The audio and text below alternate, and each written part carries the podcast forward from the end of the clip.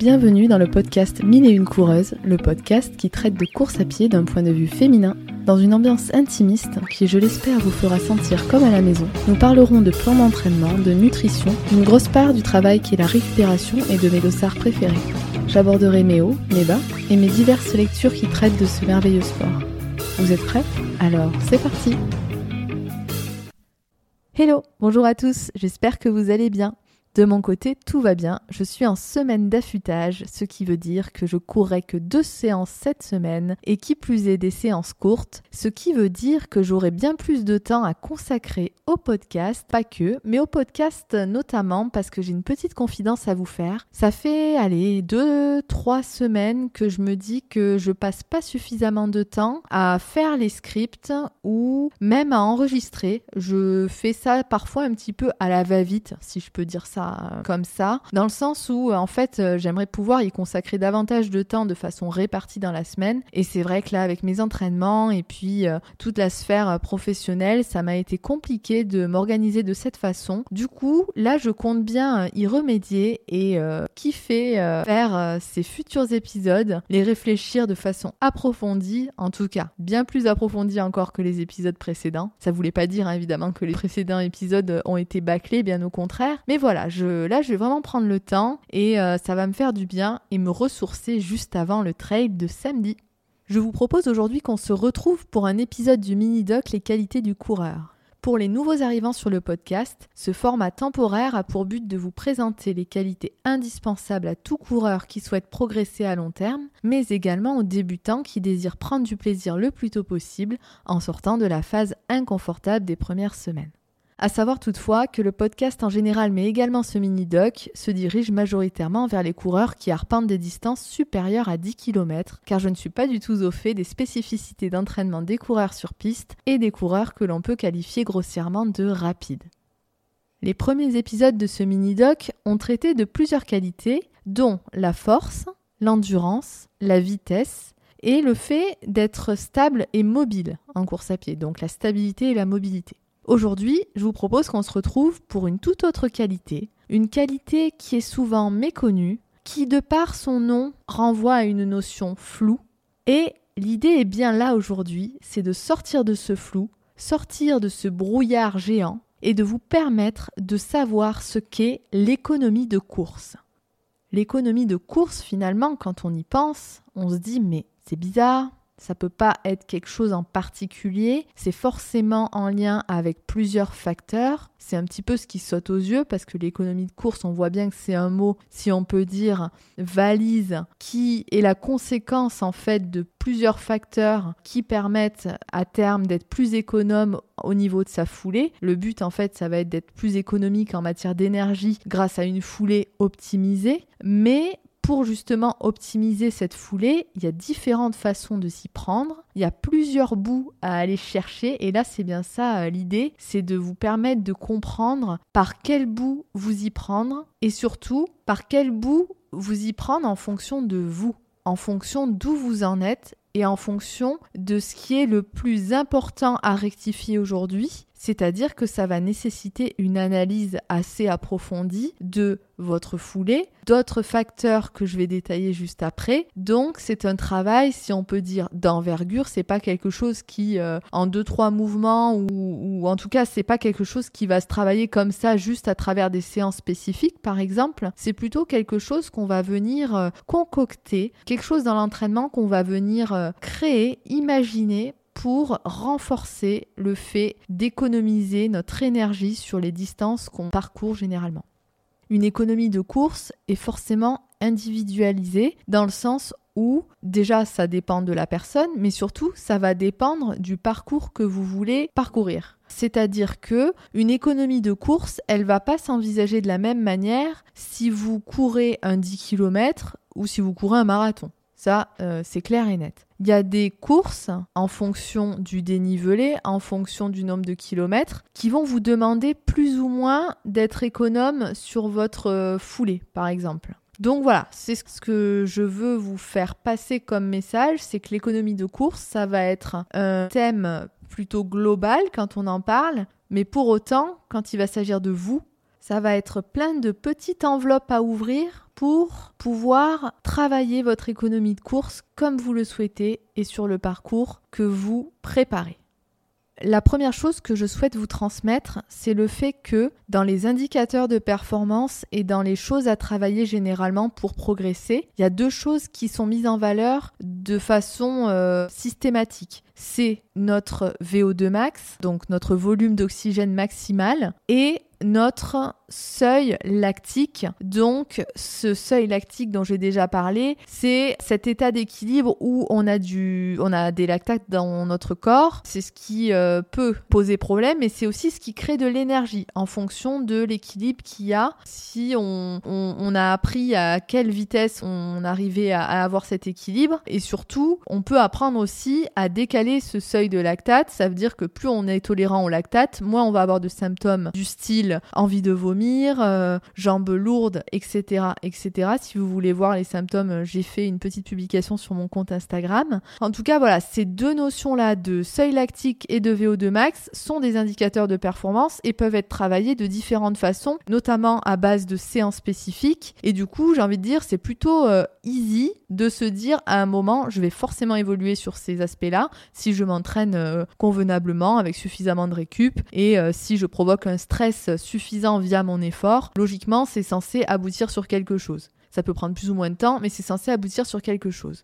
Mais ce qu'on dit pas souvent quand on parle des indicateurs de performance, c'est qu'il y a l'économie de course j'ai lu un moment sur euh, un site, je me souviens plus duquel, je crois que c'était sur Runner's World, qui est plutôt pas mal. De temps en temps, il y a des petits articles sympas. Vous excuserez euh, mon accent anglais qui est déplorable. En gros, ce qu'ils disent dans cet article, c'est qu'en fait, l'économie de course, c'est l'une des pierres angulaires de la performance physiologique en course de fond. Donc en toute course qui euh, est supérieure à 3000 mètres. Et donc, elle fait partie de cette pierre angulaire aux côtés du seuil lactique et du VO2 max. Concrètement, ils disent aussi que la course à pied ne peut pas se résumer finalement à la quantité d'oxygène qu'on peut faire entrer dans notre corps, donc le fameux VO2 max, mais c'est plutôt à la façon dont on va utiliser cet oxygène et la façon dont on va utiliser cet oxygène, elle est conditionnée par plein de choses et c'est ça qu'on appelle l'économie de course. J'espère que je suis assez claire parce que c'est pas des notions évidentes et je vous avoue que là, euh, j'ai un petit peu de mal à vous expliquer. Je comprends ce que je veux dire, mais je suis pas sûre de bien le retranscrire. C'est un petit peu le souci. Bon, je vais faire au mieux pour la suite.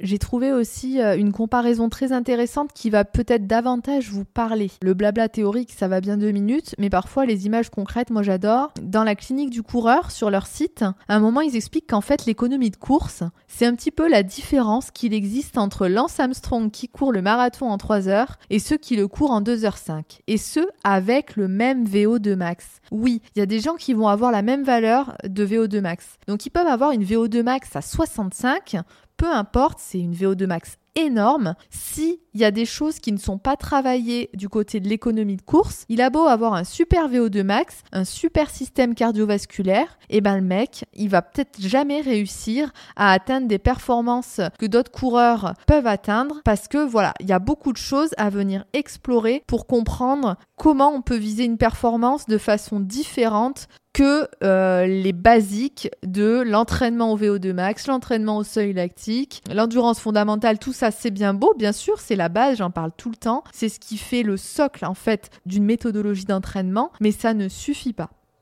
L'économie de course, comme je le disais, c'est un concept large, mais ceci dit, si on avait les moyens et l'occasion de venir la mesurer, c'est possible. Ils expliquent là, sur euh, tous les bouquins que j'ai pu lire, que la méthode la plus valide et la plus fiable pour mesurer l'économie de course est le fait d'utiliser un analyseur de gaz qui mesure les concentrations d'oxygène et de dioxyde de carbone dans l'air qu'une personne inspire puis expire. L'intérêt de réaliser ce type de mesure, donc via une machine extrêmement coûteuse et une machine de toute façon qui n'est présente que chez certains spécialistes, euh, c'est vraiment pas partout qu'on trouve ce type de machine, c'est souvent réservé donc aux élites, aux coureurs professionnels. Et l'intérêt pour eux de faire ça, c'est de pouvoir mesurer à un instant T comment ils utilisent leur oxygène. Donc en gros, ils mesurent le coût en oxygène de la course de ces athlètes à différentes vitesses. Les entraîneurs et les physiologistes peuvent ainsi déterminer l'économie de course à ces différentes vitesses. Et quand l'athlète revient quelques mois après, vu qu'ils referont ce même test, ils verront concrètement s'il y a eu des changements au fil du temps sur ces, ce coût en oxygène. Et c'est là où on pourra dire que les changements que l'athlète aura inclus dans son programme d'entraînement entre le temps où il a fait le premier test et le deuxième étaient nécessaires, ont été concluants, etc. C'est des choses qui vont pouvoir affirmer finalement que c'était ça qu'il y avait à travailler. Si par contre il s'avère que le test s'avère moins bon que la première fois, c'est que soit bah, justement on a fait euh, des changements euh, qui étaient euh, finalement inefficaces et même délétères parce que trop coûteux en énergie. Je pense que ça arrive pas tous les jours chez les athlètes de haut niveau. Je j'espère pas, je pense pas honnêtement vu la, la qualité des, des, coachs, etc. Mais en tout cas, voilà, ça donne un indicateur de ce qu'il faut pas changer et surtout de ce qui était nécessaire de changer, qu'il faut peut-être encore continuer de changer ou en tout cas, euh, il faut pas euh, baisser la garde sur ces changements-là. Il faut vraiment que ça devienne habituel. Et si de toute façon, au bout d'un moment, il y a des choses qui sont nouvellement acquises, mais qu'il y a peut-être autre chose à venir euh, voir du côté de l'économie de course, et eh ben c'est pareil. Une fois qu'on a fait le deuxième test, et eh ben on repart sur une autre euh, méthode d'entraînement plus tard, où on a encore modifié des choses, et au troisième test, on verra si c'était concluant ou pas. Mais finalement, c'est plutôt pas mal parce que là, euh, c'est concret. On voit physiologiquement ce qui était important à considérer, et sans ce type de mesure, et c'est le cas pour nous amateurs, c'est bien plus difficile d'aller déceler ce qui est important de changer pour pouvoir s'améliorer et, du coup euh, se voir progresser davantage.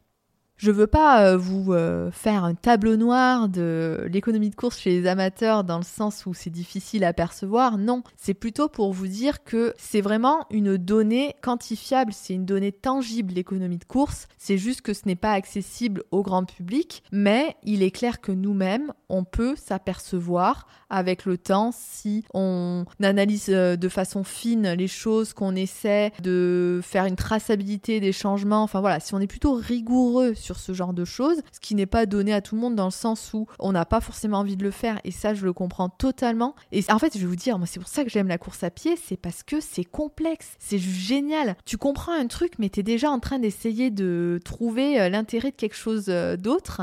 Et ça pour moi, pour ma curiosité, euh, c'est juste que du bonheur. Je suis jamais lasse. J'ai toujours envie de savoir plus, de m'intéresser à autre chose. Mais par contre, je sais bien que pour des coureurs euh, récréatifs, des coureurs loisirs ou même des coureurs performance, mais qui ont juste envie de se laisser porter par un coaching personnalisé, par une plateforme d'entraînement, je peux comprendre totalement que ça doit être hyper euh, relou. Mais euh, en tout cas, pour les personnes qui souhaitent faire ce travail-là, de venir analyser point par point ce qu'on a changé de saison en saison, c'est là où vous comprendrez certains facteurs qui améliorent ou non votre économie de course.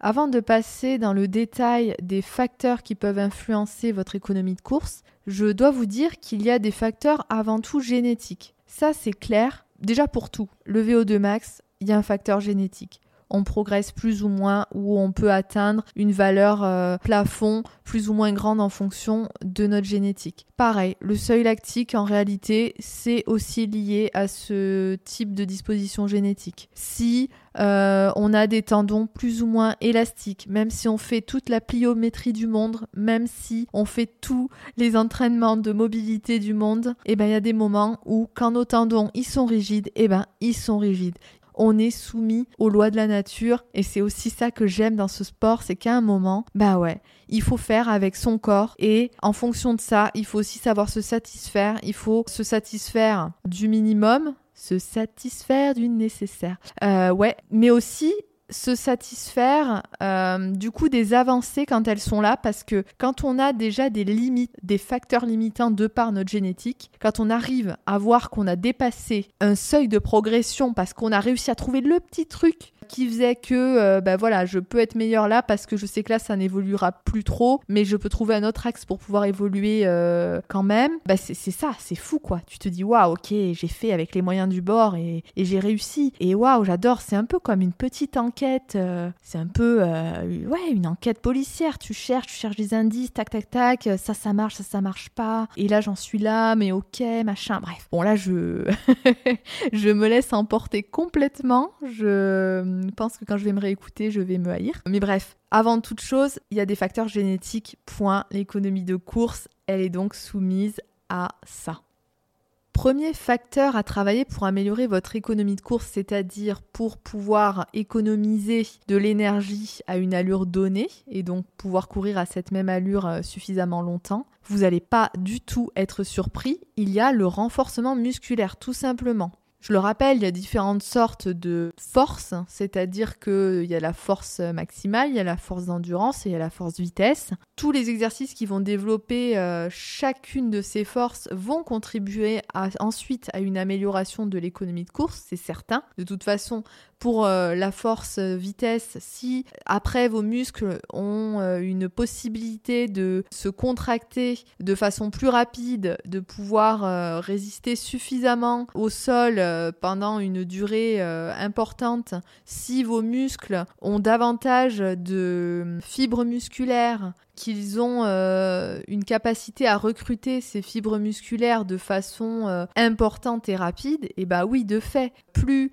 votre oxygène sera assimilé rapidement, euh, plus l'énergie sera euh, libérée et utilisée directement. Donc euh, c'est important, c'est ça finalement. Des fois ça se joue, bah c'est sûr, hein, le corps humain ça se joue à des millisecondes, enfin c'est une temporalité complètement différente de ce qu'on connaît, mais au niveau musculaire, on peut améliorer toutes ces petites données-là. La vitesse de contraction, le recrutement dont je parlais, enfin il y a plein de choses comme ça qui sont optimisables via le renforcement musculaire je le répète, le renforcement musculaire avec différents types d'exercices parce que c'est pas un même type de renfort qui va vous faire travailler l'ensemble de ces différentes euh, forces.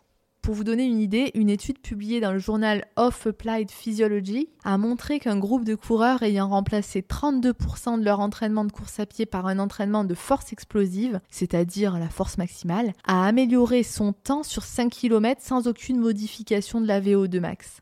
Si c'est pas un CQFD en bonne et due forme, je vois pas ce que ça peut être.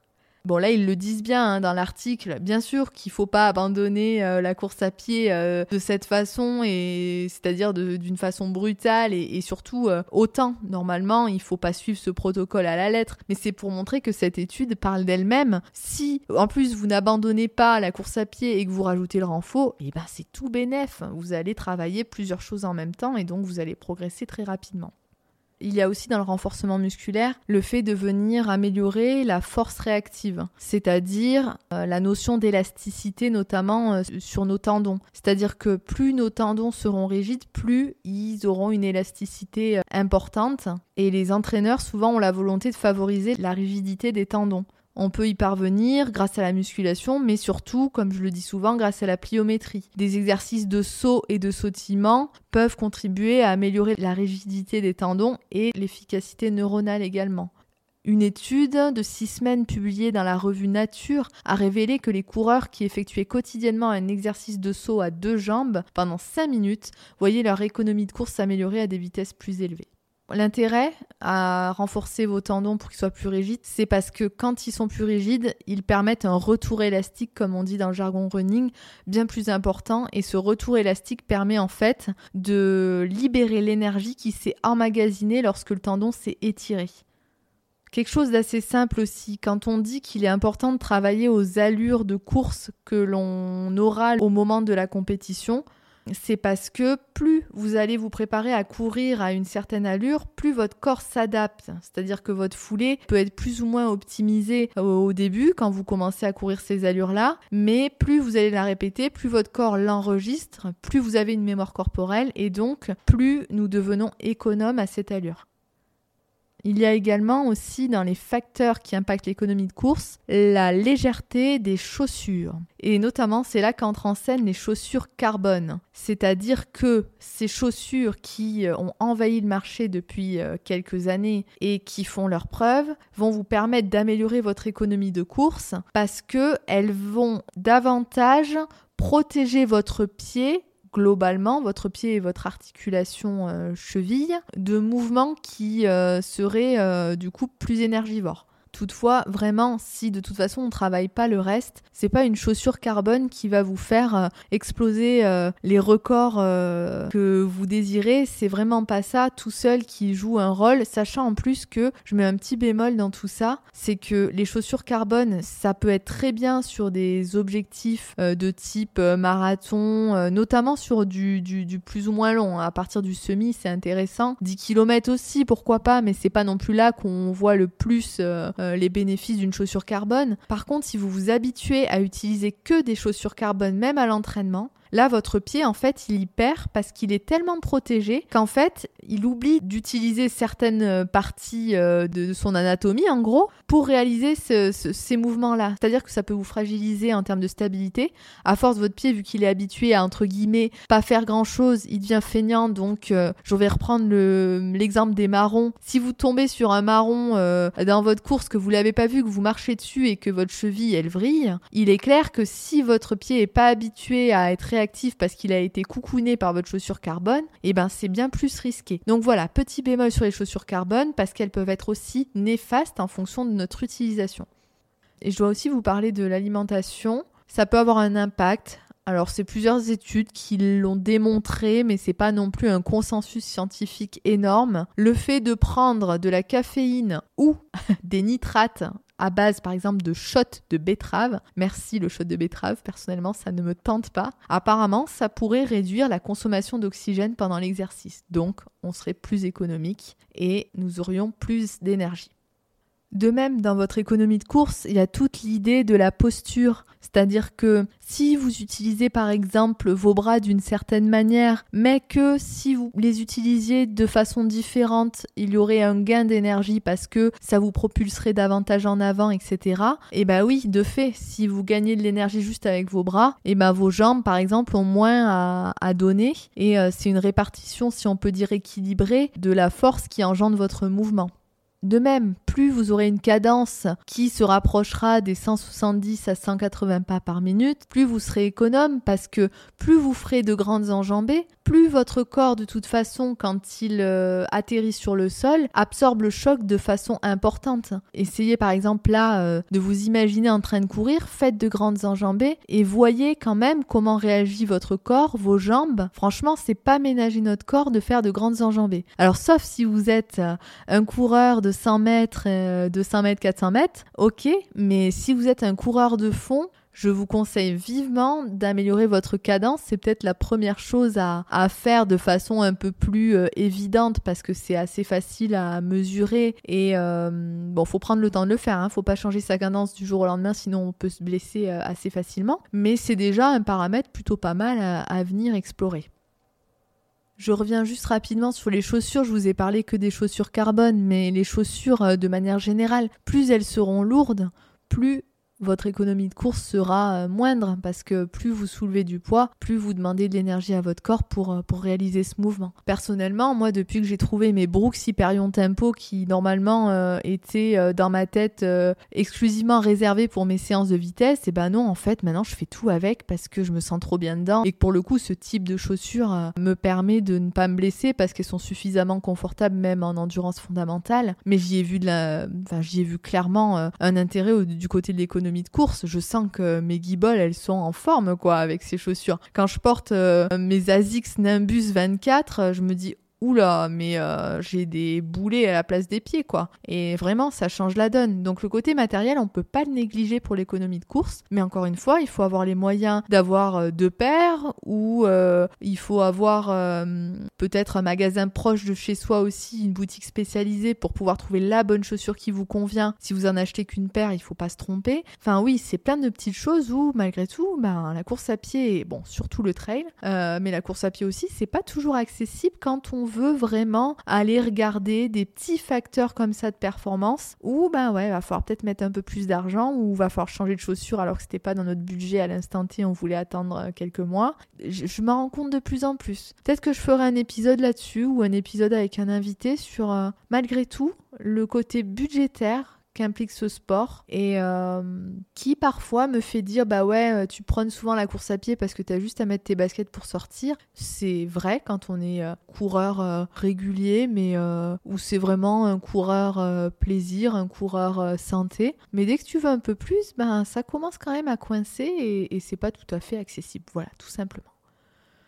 Dans l'économie de course aussi on peut pas le négliger il y a l'aspect poids Évidemment, si vous pesez 4 euh, kg de plus que votre poids de forme, je parle pas d'IMC euh, volontairement et je ne vous en dis pas plus parce que l'épisode sur l'alimentation et, la diététique euh, du coureur d'endurance qui arrivera fin décembre vous réserve des petites précisions sympathiques. Je voulais vraiment attendre cet épisode-là. Mais là, oui, pour vous parler de votre poids de forme, c'est-à-dire le poids en fait qui normalement est idéal pour réaliser vos performances en course à pied et qui ne vous dérange pas dans votre quotidien euh, ni dans, votre sport. C'est-à-dire que vraiment, c'est le moment où vous ne vous blessez plus, où vous, vous progressez régulièrement. Ça, c'est votre poids de forme. Mais ça n'a rien à voir avec l'IMC. Euh, il y a un petit euh, aspect concomitant où oui, il faut faire attention à l'IMC, mais c'est pas du tout prioritaire. Il y a aussi tout le côté indice, masse grasse, masse musculaire, etc. Mais en tout cas, le poids de forme, si vous faites 4 kilos de plus, ben oui, vous allez courir moins vite, hein, c'est sûr. Là, les études le démontrent toutes et vraiment à l'unanimité, il y a des pertes de secondes euh, par kilomètre quand on pèse plus que son poids de forme, et ouais, donc t'es, es, moins économe. Après, pareil, si euh, finalement t'es en dessous de ton poids de forme, t'es trop maigre en fait, ben t'es peut-être trop maigre parce que, en termes de poids en tout cas, parce que t'as pas assez de masse musculaire.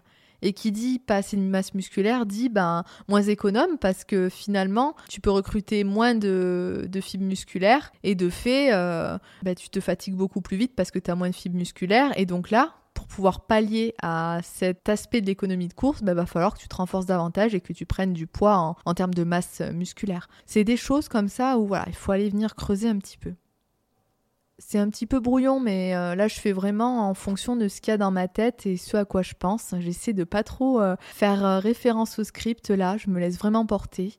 Je parlais de posture tout à l'heure. Je parlais de cadence, je parlais de bras. là, je parlais sur tout ce qui était parcours plat, mais ça c'est pareil. C'est faut venir analyser cette posture dans différents parcours et sur différents terrains. Par exemple, moi je me suis aperçue qu'avant, quand je courais euh, en montée, j'avais beau avoir une super cadence sur du plat, en montée, je te faisais des pas mais je vous dis pas. J'étais vraiment dans des euh, énormes enjambées et euh, c'est absolument pas ce qu'il faut faire en montée. Au contraire, il faut plutôt prioriser des petits pas mais très rapides et avoir une inclinaison aussi du buste suffisamment en avant mais pas trop. Enfin, il y a plein de petites choses et si on n'analyse pas ça, et eh ben pareil, on n'est pas assez économe. C'est plein de petites choses comme ça. Il y a énormément d'autres choses, je pense. Je ne vais pas réussir à dire tout ce que je veux, je pense, aujourd'hui parce que malgré tout, dans mes recherches, c'est pas du tout ce qui ressort le plus. J'ai trouvé des petites perles, mais il n'y a pas énormément d'articles sur ce sujet. Donc j'espère que vous aurez compris qu'en fait, ça passe par plein plein de petits détails, du plus insignifiant en apparence au plus logique. Donc n'hésitez pas à vous creuser les méninges pour aller voir ce qui se passe sur votre foulée. Déjà ça, ce sera une bonne chose de faite. J'espère que cet épisode vous aura plu. Pour ma part, ben, c'était plutôt pas mal. Je me suis euh, régalée à faire cet épisode. J'ai pris le risque qu'il soit un peu plus brouillon et peut-être du coup un peu moins compréhensible. J'espère en tout cas qu'il vous aura plu et je vous remercie pour euh, vos participations ces derniers jours sur mon compte Instagram. Je mets énormément de sondages parce que pour moi c'est important d'avoir vos avis sur euh, des aspects de la course à pied. J'aime, en fait je m'intéresse à vous. J'aime énormément savoir ce que vous aimez faire, ce que vous détestez tester faire, ce que vous voulez améliorer. Pour moi, c'est vraiment un partage ce podcast et surtout ce compte Instagram. Je pensais pas que ça marcherait aussi bien. J'ai dû euh, me creuser euh, le ciboulot pour euh, trouver un petit peu des techniques graphiques entre guillemets pour faire des stories suffisamment non, ça va pas dit comme ça. En tout cas, pas trop dégueu. Voilà, on va plutôt le faire dans ce sens-là. Des stories pas trop dégueu pour euh, vous attirer l'œil et vous donner envie de lire. Et euh, surtout, euh, voilà, je voulais vous partager d'autres infos qui sont parfois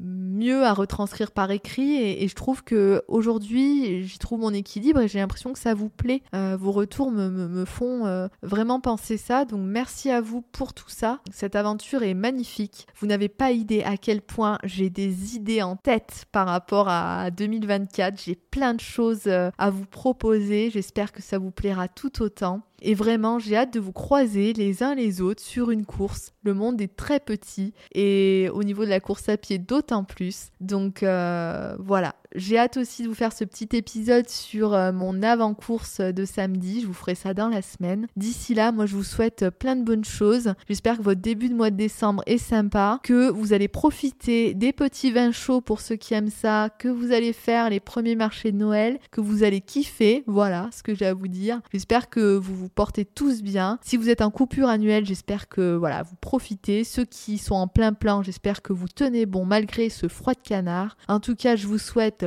tout plein de bonnes choses et surtout, n'oubliez pas de prendre soin de vous. À très bientôt. Bisous.